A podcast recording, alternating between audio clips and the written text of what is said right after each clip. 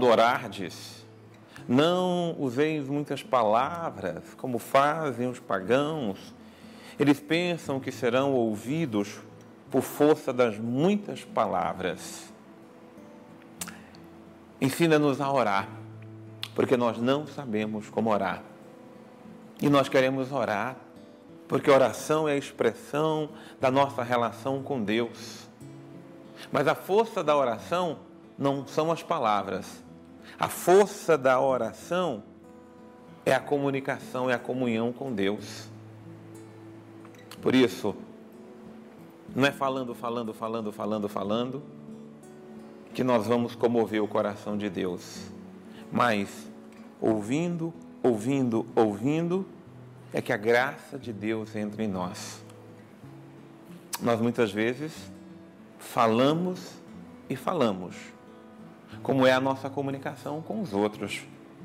Nós gostamos de falar, de impor, de dizer, mas escutar não é o nosso forte. Por isso, acima de tudo, oração é o dom da escuta. A escuta de um coração que vive uma relação de amor e comunhão com Deus. Esse Deus que nós chamamos de Pai. Como é importante entrarmos na intimidade do Pai, como Jesus entrava na intimidade do seu Pai. E ele passava longas horas sem dizer muitas vezes uma só palavra mas escutando. Não, as palavras têm sua importância. Elas expressam a nossa forma de comunicar. Mas o que é que vamos dizer na oração? Primeiro é clamar a Deus como Pai, exaltá-lo como nosso Pai.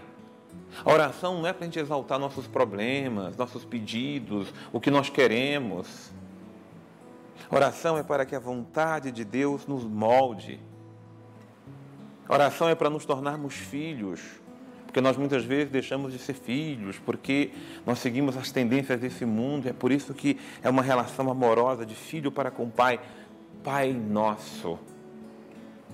A oração é para nos colocar em comunhão uns com os outros, porque até nisso nós somos muito intimista, muito individualista. Eu vou orar para falar de mim, mas o Pai é nosso, o pão é nosso, Deus é nosso. E nós clamamos o Deus que é Deus de todos nós. Na oração nós exaltamos é Deus. Nós exaltamos Sua presença, Seu amor, nós santificamos, que o Seu nome seja santificado, glorificado, exaltado. Nós imploramos o Seu reino. Porque tudo o que precisamos é viver o reino de Deus no meio de nós. E se vivermos o reino de Deus, repartiremos o pão que é nosso, daremos o perdão uns aos outros, não viveremos na ofensa, na mágoa, no rancor. Um coração que se comunica com Deus não sai da oração magoado, ressentido, nem na ofensa, nem ofensivo. O coração que se comunica com Deus sai perdoado e com munições para perdoar tudo o que acontece no dia a dia. Por isso, orar é, acima de tudo, se comunicar, deixar que a graça de Deus entre nós. E a gente sabe quando um coração ora, quando um coração respira Deus, quando um coração respira amor, quando o coração respira perdão, quando o coração respira misericórdia, quando o coração respira repartir o que tem dentro de si, que é o amor e a bondade.